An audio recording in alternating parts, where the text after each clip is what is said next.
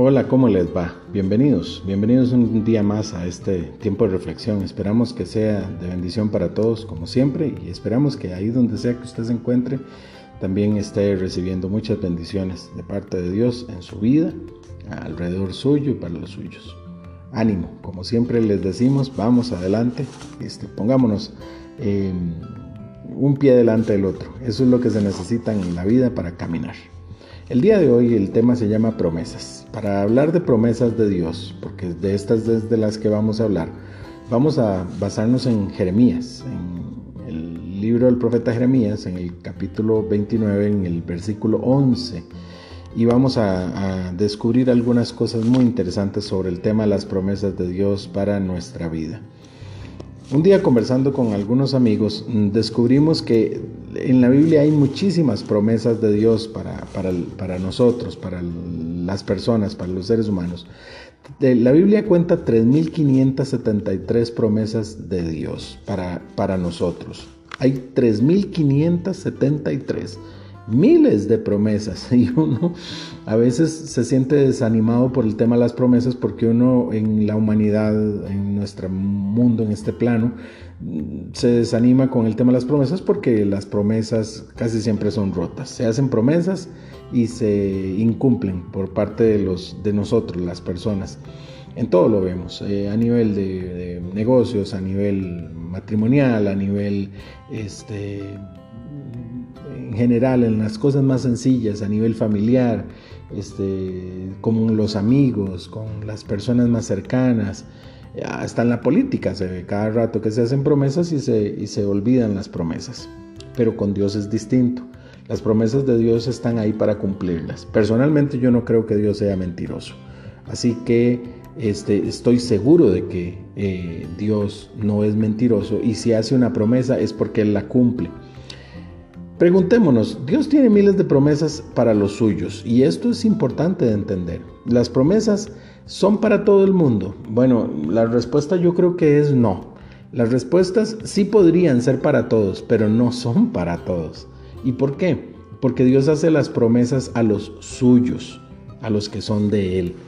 Dios, Dios le cumple promesas a quienes este, le buscan en espíritu y en verdad a quienes están detrás de Dios. A veces a nosotros se nos olvida. Hemos hablado en otros tiempos devocionales del Dios apagafuegos. No tenemos nada con Dios, pero de pronto tenemos una situación de vida o muerte, tenemos una, una, situación eh, que nos, nos pone el agua hasta el cuello y entonces ahí sí, Dios primero y recuerdo las promesas de Dios y recuerdo que Dios me va a ser victorioso, pero a lo largo de mi vida se me olvidó Dios y eso es un problema. ¿Por qué?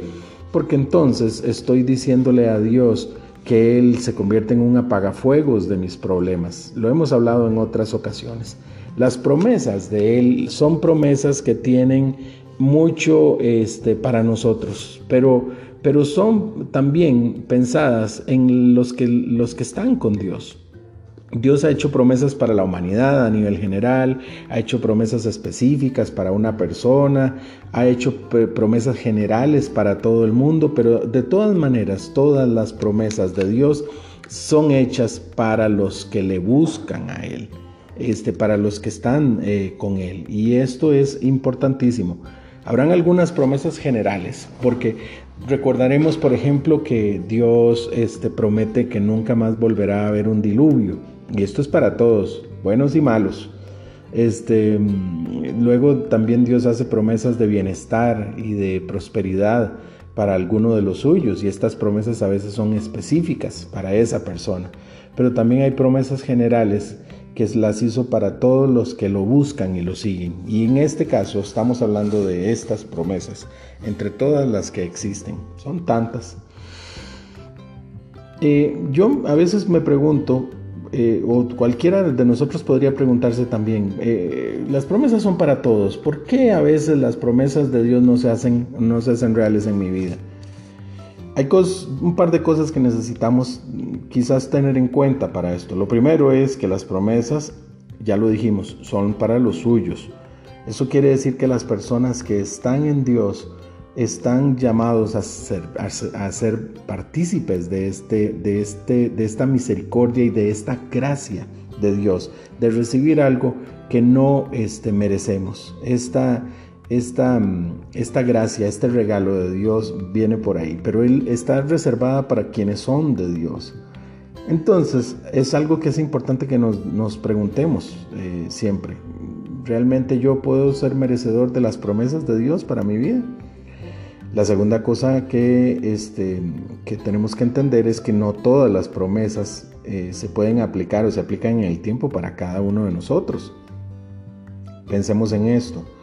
Realmente Dios tiene reservadas muchas de sus promesas para nosotros, pero la verdad es que Él conoce el cuándo y el por qué es el momento indicado, es el momento correcto para esas promesas en nuestra vida. ¿Por qué? porque muchas veces este, pedimos o anhelamos algo que no necesitamos en ese momento. Y Dios conoce el tiempo, el antes y el después y el presente.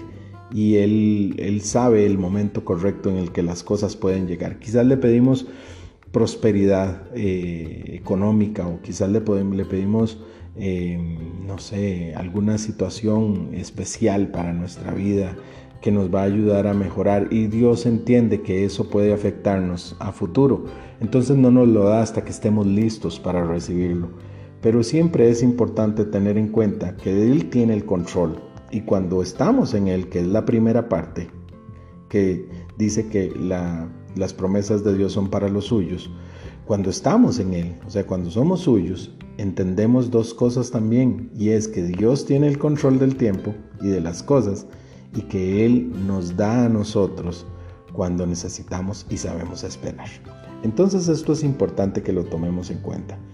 Para hoy hablamos de una cita que está en Jeremías 29:11.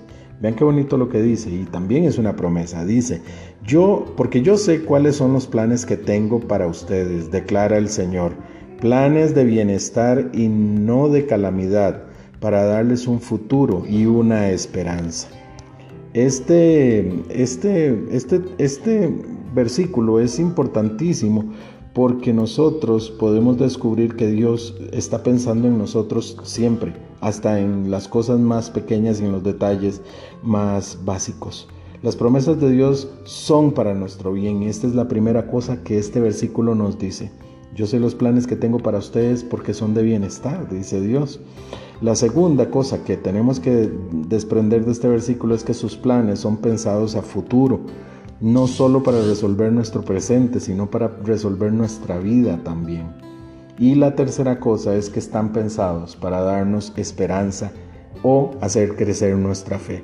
Cuando nosotros podemos ver cómo Dios actúa en nosotros este, y cómo Él está haciendo efectivas sus promesas en nuestra vida, esto nos, nos ayuda a crecer, a creer también. Y esto nos da esperanza, nos da esperanza de que, de que, de que todo lo que nuestra fe, en lo que se fundamenta nuestras, nuestra fe es, es cierta, es real. Y son pruebas de ese amor y de esa gracia eh, eternas de Dios para nosotros, que no es para un ratito, que no es para el ya, sino que son para siempre. Yo pienso que a veces escuchamos los títulos de las, de las promesas de Dios. Son un montón de cosas maravillosas que vienen. Cosas como promesas sobre victoria, sobre sanidad, sobre cuidado, sobre atención, sobre prosperidad, sobre paz, sobre bienestar, sobre, mm, vamos, sobre eh, eh, lo que Dios piensa de nosotros, sobre lo que, él, lo que le importamos a Él, sobre el cuidado que Él tiene de nosotros. Pero quizás las promesas más importantes de la Biblia, sin dejar de, ni de meditar todas las demás, son las promesas que tienen que ver con la salvación. Eh, entre todas las cosas que Dios nos promete, eh, está al final esa, que es quizás de las más grandes y las más importantes. Él nos promete ser salvos por medio de su Hijo Jesús y llegar hasta Él donde estamos eh, con Él en la vida eterna. Necesitamos ser de los suyos, esto es muy importante y es una cosa que necesitamos preguntarnos siempre. Hay que buscarlo diariamente a fin de encontrar sus promesas. Estas promesas no solo para que nos facilite la vida, sino para encontrar esa promesa final que acabamos de hablar, que es su salvación. Yo tengo un par de preguntas para que hoy nos planteemos y reflexionemos. Nosotros nos contamos entre los suyos. Podemos decir que estoy dentro de los suyos. Nos podemos contar como uno de los suyos. Y la otra pregunta es, ¿estamos listos para recibir sus promesas? ¿Estamos listos para aceptar su voluntad el día en que llegue? Estamos listos para decidir que es Él el que tiene el control de darnos las cosas y no somos nosotros cuando nosotros queremos o exigimos. Estas son las cosas importantes que necesitamos reflexionar. ¿Qué te parece si oramos? Amado Dios, te damos gracias por este día. Ponemos en tus manos nuestras vidas en especial para que podamos eh, poco a poco llegar a la conclusión de que podemos ser contados como los tuyos y tener acceso a ese maravilloso eh, grupo, a ese maravilloso eh, lote de promesas que tú nos has hecho y que nos tienes reservadas. Eh, porque tú eres un Dios de, gracia y eres un Dios que llena de gracia a, a los suyos. Así que Dios, hoy te pedimos que nos des esas gracias y que nos des esas promesas, pero que primero nos ayudes a contarnos dentro de los tuyos para ser dignos de recibirlas. Nadie puede decirte a ti a quién le das y a quién no. Así que hoy Dios te pedimos que, que, si, que si está bien para ti, nos cuentes dentro de los tuyos y nos, nos des tus promesas como tantas, eh, a tantas gentes en este mundo se las has dado a lo largo de la historia. Te ponemos en tus manos nuestras vidas, en el nombre de Jesús, amén. Bueno, amigas y amigos, qué bonito, ¿verdad? Muy bonito. A mí me gusta mucho pensar en las promesas de Dios, sobre todo en la promesa de la salvación, que es la que nos lleva hasta a estar con Él eternamente.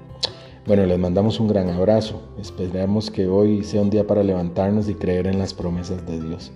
Así que ánimo, ánimo, como siempre, ánimo. Levantémonos y a caminar. Un abrazo grande. Nos seguimos escuchando. Chao.